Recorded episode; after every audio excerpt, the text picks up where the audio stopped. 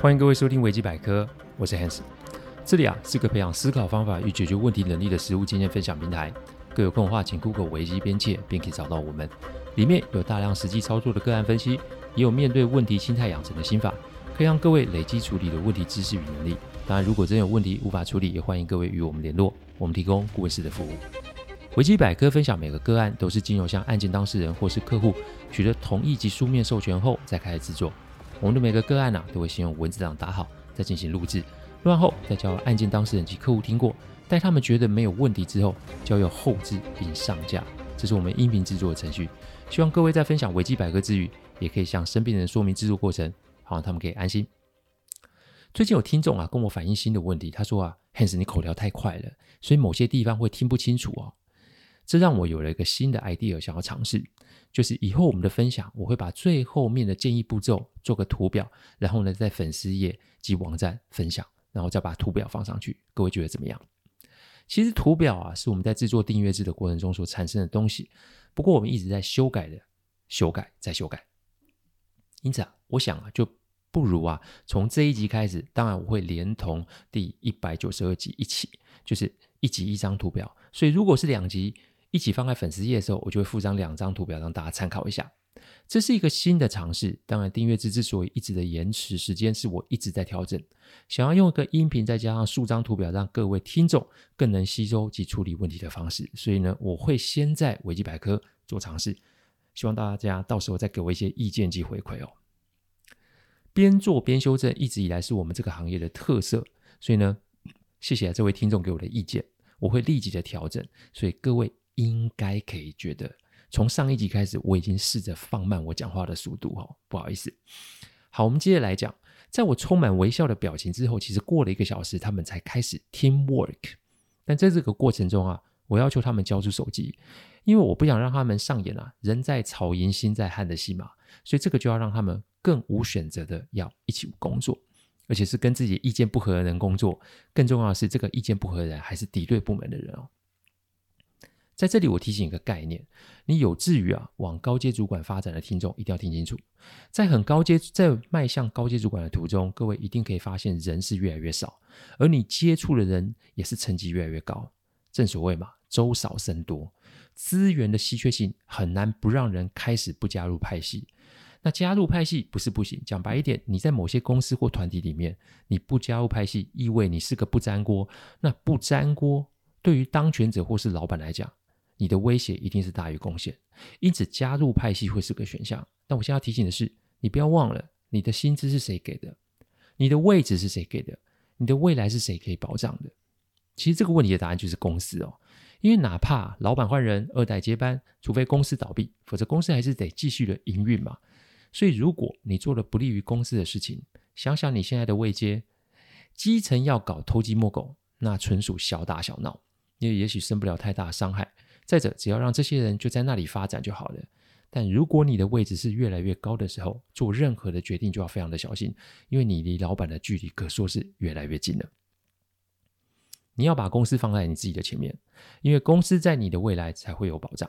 说白一点，不是每个老板都是英明的人，但我敢保证，老板也绝不是吃干饭然后在那边混吃等死的人。能决定你是否再往上走的关键，就在于你的心态。饮水要思源。这句话我想大家都有听过，但我不是要大家搞那个粉身碎骨来报答老板知遇之恩那种狗血戏码。我要说的是，你把“饮水思源”这句话倒过来看的话，意思是那源头若干了或堵住的话，你还有水可以喝吗？因此，是要得罪派系的山头，还是要得罪老板？这个也许是你们将来会遇见的事情。人性啊，都会在利益的前面有挣扎。这么多年，我看过不少人在最后中箭落马，原因无他，通常就是没有跟老板站在一起。我说过很多次，老板也是人哦，谁做过什么，他心里清清楚楚，只是基于某些考量，他选择现在不说出来。谁黑谁白，他是知道的，所以不要把老板当白痴啊！也请不要自我感觉太过于良好，以为公司没了你就无法运转。事实上，各位想想嘛，老板都可以换人了，难道公司不能把你给换掉吗？讲了这么多，我是要提醒各位，忠诚度这种东西不是学历或是经历可以换来的。再来，忠诚度这种东西是跟人格人品连在一起的。老板花大钱，他可以找到一堆比你更有学历、更有经历的人。但老板非常清楚一件事：忠诚度他是多少钱都买不到的。再次提醒，因为这非常的重要，也非常的简单。但实质上，简单的事情其实并不好做，因为通常都是人性的问题。好，我们接着往下讲啊。经过十六个小时以后，双方都有把解决的方案做了出来。至于他们怎么互动，我不在意，反正规则就是各组做出解决方案，而且两组之间不能讨论。会有交集的地方是在现场，我提问的时候，我的两名伙伴就是在观察及记录下来。怎么做记录？简单嘛，几点几分在会议室做了什么？但我们的会议记录的地方只限于会议室。终于到了第三天要开会了，选了间大的会议室，主管三十三人，加上老板三十四人。两组坐在会议桌两边，中间的大白板上面就是目前的问题哦。我请两组分别做出报告，两边其实都很会做报告啊，因为不论是 slides 或是流程步骤完整，简直就是一个很完美的 present。但他们不知道的是，今天这场会议根本不是给他们做做报告、过过场就可以结束。好啦，半小时之后，两组都讲完了，其实东西都大同小异啊，反正就是要加强沟通啦，定期回溯啦，让此类的问题不会再发生。嗯。看来两组都达成共识，诶，意思是依他们的职场敏感度，在公司所有的主管及老板前面，他们打的是安全牌。但接下来让他们没有想到的是，我所提出来的问题，基本上我问的问题，六个人没有一个人答得出来。我先说说我提的问题。第一个问题，你那你们打算怎么执行加强沟通这件事？有没有细部的规划？第二个问题，你们说的回溯怎么落地？具体的角色分配是什么？第三个问题。这些方案的灵感是从哪里来的？可不可以举出各自的出处？第四个问题，如果你们没有办法做到这些的话，打算怎么面对接下来的责任？我先讲我问这四个问题的原因。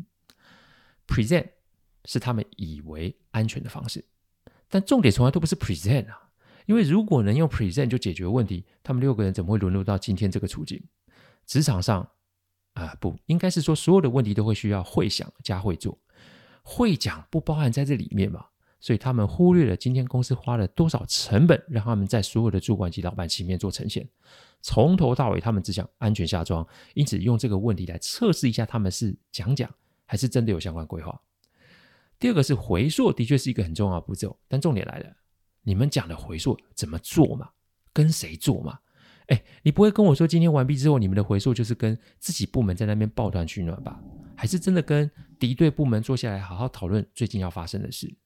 对我来说，回溯的间隔不宜过长，一周通常都得一次。开始的时候会稍微花多一点时间，但随着熟练度增加，这个回溯就会很精简。重点是这个过程可以加深两个部门的共识与默契。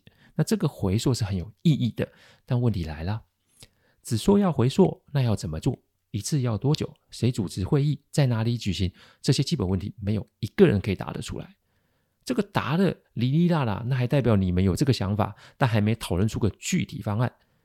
这个我还可以给点空间。但是你连答都答不出来，那就代表你们六个人是在讲讲而已嘛。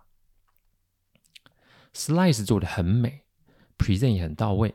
Process 很清楚，表面上看起来是一点毛病都没有。但如果真的是讨论出来的，那你就跟我说说你们的是谁的主意，或是从眼前的哪本书，或是哪份网络上的资料来的，具体说说嘛。如果你答不出来，然后两边的东西相似度又这么高，那就代表这是一场集体的打假球。一个是你们的东西是根据以往的经验所做出来的，那如果是这样的话，小组的讨论是怎么讨论的啊？这个也可以讲出来做佐证嘛。但没有人说。代表小组并没有进行完整的讨论，可能是组里面啊位阶比较高的主管决定，下面的部署 follow 而已。另一个是，虽然我们在会议室里面把六位的手机都收走，但下了班出了这间会议室，同个部门的人是可以互通有无啊。这个也是有可能造成两组出来的东西相差无几的主要原因。既然如此，那就代表今天的会议是一场无效会议。你们只是做了一个看似漂亮合理的报告，但骨子里却没有想要真正解决争议。好，浪费那么多人的时间与资源，那你们现在谁出来面对这个责任？谁出来扛？无声代表你们默认我现在指出来的点吗？还是你们就想说伸头也是一刀，缩头也是一刀，就看公司会不会高高举起，轻轻放下吗？沉默不语的会议室啊，我看着六个神情紧张的人，我摇摇头的说道：“你们看看你们啊，放在你们前面的。”人事资料还有历年考核上面写的，你们的学历、经历、工作表现，在这个问题的前面，可说是一点价值都没有。连小学生都知道考试不能作弊，哎，你们还不错，造假兼作弊，这就是你们展现出来的价值吗？所以你只记得 cover your ass，就是自保了，但全然不知道自己的行为对于公司造成了多大的损害。那你们觉得今天适合这份工作吗？或者是觉得你们的未来就是用这种心态工作吗？今天的这个结果。不会影响到你们是否还能不能留在这间公司，但今天的这个结果一定会影响到你们的发展。讲白一点，坐在这里的老板或主管，这个时候他们的心里在思考这件事，那就是未来要跟你们部门合作或是共事的时候，他们该做怎么样的准备？狠吗？还好诶，因为我的目标其实从来都不是这六名员工，我的目标是坐在我后面的客户及他公司所有的主管。问题的提示其实有很多种方法，这六名员工属于直接被问题提问，其余的人包含客户及主管们，则是被这个问题间接的提问。该怎么办？五分钟后没有人吭声，我盯着这六名员工，我想这是他们职涯里面最难挨的五分钟吧。不过我们也没有办法一直耗在这边，所以我打破了沉默，我说两个星期后我会再来跟你们六位开一次会，原班人马，相同组别再来一次，但下一次不会有老板哦。也不会有其他主管喽，你们的压力少一些，但这一次的结果我会直接报给你们的老板。我再说一次，你们的工作不会被影响到，但你们的发展一定会受到某个程度的影响，因为没有人会想要跟爱搞事的人一起共事。下一次的会议就是最后一次，我极度希望这是你们最后一次看见我在这间会议室里面。说完，我就跟客户点点头，会议就散场了。那这六个家伙还是被我留在会议室哦，我请他们恢复到原来的建制，就是回归到各自部门。我让他们分坐在会议桌两侧，我们要安慰他们，因为此时他们心中一定是波涛汹涌啊，有紧张，有难堪，有愤怒，但这不关我的事。就像你们为了部门利益，然后忘却公司利益，四处把事情搞大一样。你们既然不担心公司受的影响，那我这个顾问又有什么必要在意你们这个时候的心情啊？不好说吧？这就叫自食恶果。门在那，想离开，Be my guest。很简单，想走是你的选择，想留也是你的选择。但在走之前，我有几点事情要做提醒。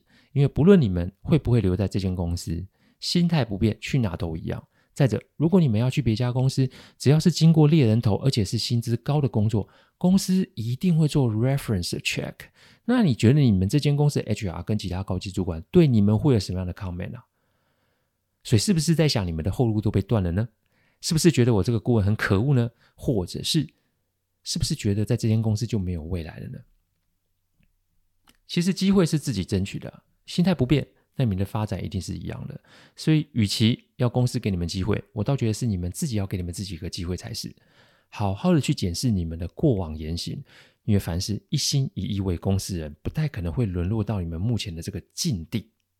因此，不论你们准备好还是没有准备好，你们最好听清楚我接下来要做我的提醒。讲完我不会再讲喽。过一阵子我们再见。开始之前，记住我说过的话：只有你们自己可以给你们自己一个机会，不是靠公司，不是靠你们部门的大老板，或是你们的主管、同事们，或是甚至我这个人验顾问给你们机会。好，前场话我讲完，接下来我就做一些提醒。以下是我给他们的提醒事项哦。开始之前，我相信各位已经看到 In In Podcast 说。做出来的简易图表，有些是针对观念，有些是针对处理问题的步骤。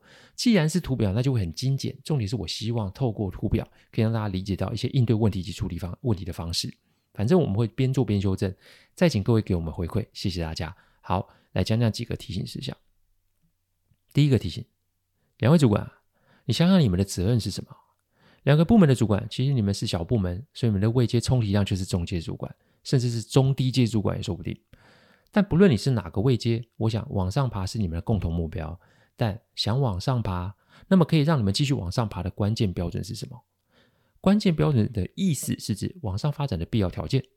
有没有深思过这件事啊？还是你们只想讨好上级，或是扳倒别人就可以往上走？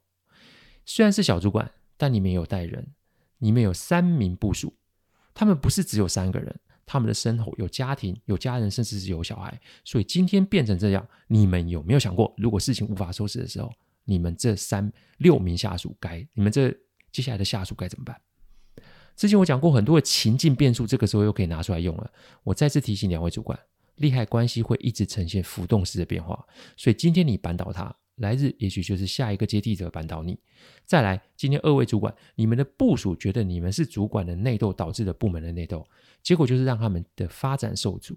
那有没有这个可能？他们也想将你这个主管取而代之呢？别说我挑拨离间，因为人心若是单纯，人性要是好预测，我们这个行业根本发展不起来。讲白一点，小弟我就去要饭了。但为什么我们可以做起来？因为人性根本就没有办法全盘预测啊。所以今天你们的做法就是先用身教教坏了下属，然后把自己置于险境之中，自己都保不住自己。我还可以预期，不是老板还可以预期你们对公司可以做出贡献吗？想想吧，站在老板的立场或是其他主管的角度，你们觉得你们自己能被用吗？第二个提醒，思维部署，想想你们的目标是什么？好，接下来是思维部署，你们对部门主管有忠诚度，这是一件好事。不过你们得问自己两个问题：第一个问题，你们是谁的人？第二个问题是谁真的有那个能力让你们得以发展？谁付你薪资给你福利？那个人就是你职场上最重要的人。职场上工作，不要跟我说是为了理想，基本条件都被被满足的话，热情梦想那是个屁。我这么说很市侩，我这么说很冷血吧？我再说一次，我们的工作就是面对人性。我不是说没有人可以在极度艰难中完成自己的理想，也不是说热血与梦想不足成事。我的意思是，所有的目标都得要做资源盘点及配置，才可以成事嘛。哇，老话重讲，我们又回到这个议题上面。我说过很多次了。解决问题的基础就是资源盘点与资源配置。你今天如果单身一人，一人保全家保，那么也许你在这个部门权力斗争的局里面捞到一些好处。但如果你有家庭、有贷款、有孩子的话，你觉得你的热情梦想跟现实条件相比，哪一个才会是你的优先选项？看看你们的同事，你们的条件一样吗？如果不一样，你们有没有用你们的脑袋去思考一下，到底是讨好主管？然后搞大斗争对你比较有利，还是遵循公司的规范好好工作？我知道这个时候会有听众说：“Hans，你是站着讲话不腰疼啊？你不知道深陷在那种部门斗争的人其实很难有选项。”我可以理解，但这是真的吗？我要讲的是，这四位部署在你们做出支持部门要把事情搞大并扳倒对方部门的决定之前，你们真的有把公司老板的利益放在前面考量过吗？我问完这个问题啊。四名部署的脸色有些变化，我很清楚，我打中他们的要害。意思是你们没有把公司的利益、老板利益放在前面。说穿了，你们也许在心中想的就是，反正出事，这边有比我资深的同事啊，比我位阶高的主管可以扛啊，我可以安然的度过。那如果是这样，又回到我前面问主管那一句：你是老板或是其他主管的话，你们觉得像这样的部署，你们会要吗？第三个提醒，你们开心，别人不爽，这会是好的结果哦。讲完主管，讲完部署，接下来就讲讲部门了。这看似一对一对决的部门斗争，其实如果细看下去，就绝对不只是两个部门的对立，因为部门上面还有更高级的主管，更高阶的主管分属于不同的事业体，事业体里面又有专属的长官。其实拿起来看看，你们还觉得自己是主角哦？说出来，你们只是棋子而已吧？因为对上面人来说，这一次失败，再换一批人去做同样的事就好。先说这场斗争，就算分出个结果，那么就是有人得利，有人失意。你们中间哪边得利，那就是为自己埋下得罪人的种子。还真觉得自己这么开心吗？前一阵子啊，我开始在粉丝页连续更新危机小语哦，里面就有一句话是这么说的：千万记住，无关紧要的小事，宁可输不要赢啊。所以我现在问问你们六位，以六位的学经历背景，你们想想，在职场上哪件是小事，哪件是大事？到底是部门斗争成败是大事，还是自己的未来发展才是大事啊？每个人的优先顺序不同，因为每个人的背景环境不一样，因此你们现在的选择就会影响到自己。所以看清楚，是自己的发展，这个才是你们最要考量的点啊。第四个提醒：知不知道什么是后宫百花齐放的理论？老板不喜欢内斗吗？不一不一定，老板也是喜欢权力上的进退与操作的，但他也想要从派系中的斗争。得利，所以如果你们的内斗对老板有利，那就不会有问题。但各位想想啊，如果得利的话，那你们今天会在这边被我洗脸吗？公司啊，不论谁当家，永远都在运转，老板都可以换了，那谁又真的是不可被取代呢？派系斗争永远都会存在，因为老板不会希望哪方独大。就像啊，中国电视剧里面的《如懿传》里，甄嬛皇太后说的那句话：“后宫要百花齐放啊，对皇室才是最有利的。”道理是一样的。因此，今日你们扳倒对方，下次你们被别人扳倒，对老板来说是一样的。唯一不同的是，他有没有得到利益。四个题型做完，我只得堆在他们前面的书籍、电脑，再加上六张他们的 resume。我说这些东西都是辅助啊，你们自己才是主体啊。主体有误，这些书你抄再多，这些课程资料你学再多，resume 上面写的你如何厉害又如何厉害，讲白一点的，一点屁用都没有。算一算你们每个人的工时，再加上会议所有人的工时，你们知道自己浪费公司多少资源了吗？说完了，我就离开会议室，因为啊，要想清楚那是他们需要时间的。而前面也说过要在两个星期再开会，我后来也没开了。我只能说你们得好好想想接下来你们要怎么做。我不确定两个星期后你们六个人还会剩下几个人，但放心，公司不会主动处理你们，我会保障你们合法权益。但接下来要怎么做，就看你们的选择喽。这个个案啊，其实就算是结束了。但我刚刚讲的所有内容啊，就被那间公司保留下来，因为他们时不时就把这个拿来做教育训练了。至于这几位啊，有人还在，有人离职，但我想那都是他们的选择，自己要对自己的人生负责。这句话在职场上，甚至在人生上都是不变的原则。我用这两集啊，提醒大家，有句古话说啊，这书到用时方恨少。这个书指的不是你从教育上所得的学识以及工作经验所知识啊，这个书包含的做人的原则以及利害关系的判断。其实讲这就叫尝试啊，少了尝试，你学再多也是没有用的。希望这两集可以给各位一些些的帮助哦。感谢各位聆听，听完之后如果任何意见及问题，请上网站维基边界留言。我们每周都会有新的主题分享，各有任何想听的主题，也都可以让我们知道。再次感谢大家，我们下次再见，拜拜。